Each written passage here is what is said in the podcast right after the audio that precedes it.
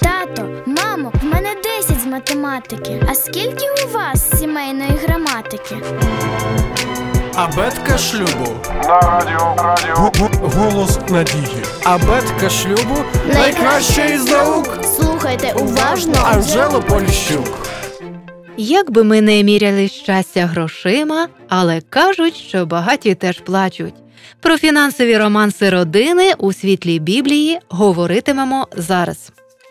При уважному дослідженні Нового Завіту виявилось, що кожен сьомий вірш стосується грошей. У Біблії в цілому близько 500 віршів про молитву, менше 500 віршів про віру, але більше двох тисяч про гроші. Також виявилось, що 15% усього того, чому вчив Ісус Христос, пов'язано так чи інакше із грішми. Водночас біблійне ставлення до грошей різностороннє. І ті, хто гроші прославляють, і ті, хто проклинає їх, зможуть знайти підтвердження своїх думок в біблійних текстах. Біблія говорить про гроші в різних контекстах. Це і закони про приватну власність, купівля товарів, збір грошей на ремонт храму, допомога бідним, податки. Але головна тема грошей у Біблії це тема багатства і бідності. У Євангелії від Матвія, 6 розділі йдеться Не складайте собі скарбів на землі, де міль та іржа знищать їх, де злодії можуть вдертися і викрасти їх. Краще збирайте скарби для себе на небі, де ні міль, ні іржа не понівечить їх, де злодії не вдеруться і не викрадуть їх. Бо де багатство ваше, там і серце ваше буде. А у 19 розділі цієї ж Євангелії є одна історія. І підійшов ось один і до нього сказав: Учителю добрий, що маю зробити я доброго, щоб мати життя вічне? Він же йому відказав: Чого звеш мене добрим? Ніхто не є добрий, крім Бога самого. Коли ж хочеш війти до життя, то виконай заповіді. Той питає його, які саме? А Ісус відказав: Не вбивай, не чини перелюбу, не кради, не свідкуй неправдиво, шануй батька та матір і люби свого ближнього як самого себе. Говорить до нього юнак: Це я виконав все. Чого ще бракує мені? Ісус каже йому: Коли хочеш бути досконалим, піди, продай добра свої та й убогим роздай, і матимеш скарб ти на небі. Потому приходь та іди вслід за мною. Почувши ж юнак таке слово, відійшов, зажурившись, бо великі маєтки він мав. Ісус же сказав своїм учням: По правді кажу вам, що багатому трудно увійти в Царство Небесне. І ще вам кажу: верблюдові легше пройти через голчене вушко, ніж багатому в Боже царство ввійти.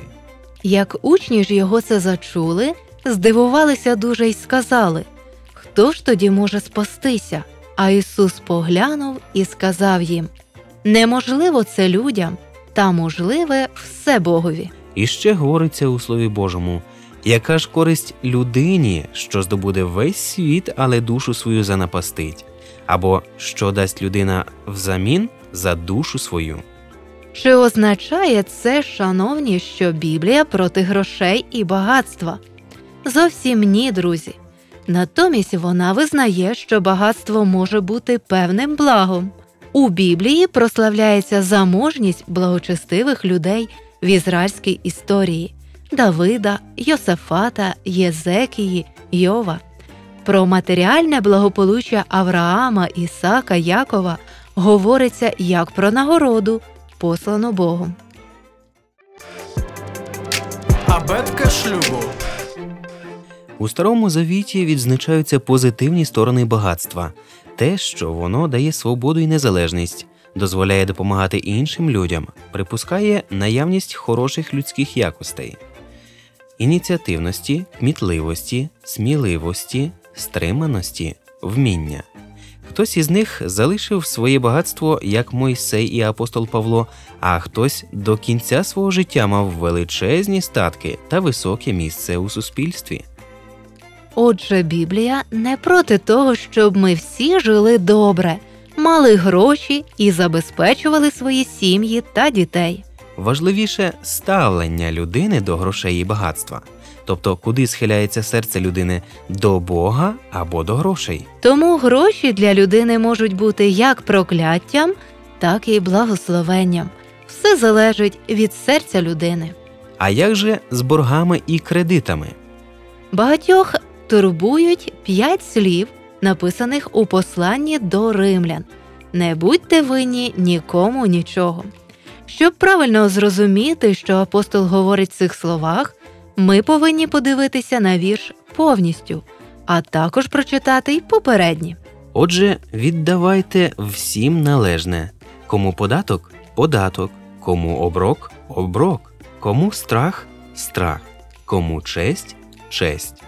При ретельному дослідженні ми зможемо помітити, що повчання, дане у восьмому вірші не будьте винні нікому нічого, означає, що ми повинні віддавати честь кому повинно, платити податки кому ми повинні, і оброк, податки на ввіз і вивіз, кому повинні. Святе письмо ніде конкретно не забороняє і не заохочує давати гроші у борг. Воно лише попереджає нас про небезпеку способу життя, який постійно утримує в залежності від фінансових зобов'язань. Мудрими по відношенню до фінансових питань родини є також слова царя Соломона із книги приповістей. Думки пильного лиш на достаток ведуть, а всякий квапливий на збиток. Абетка шлюбу. Для покращення взаємостосунків у сім'ї радимо продовжити самонавчання. Дистанційна біблійна школа пропонує вивчення лекцій, курсів Щаслива сім'я, а також коли любов повертається додому. Звертайтесь індивідуальні бесіди з консультантом по сімейних відносинах за телефоном 0800 30 20 20.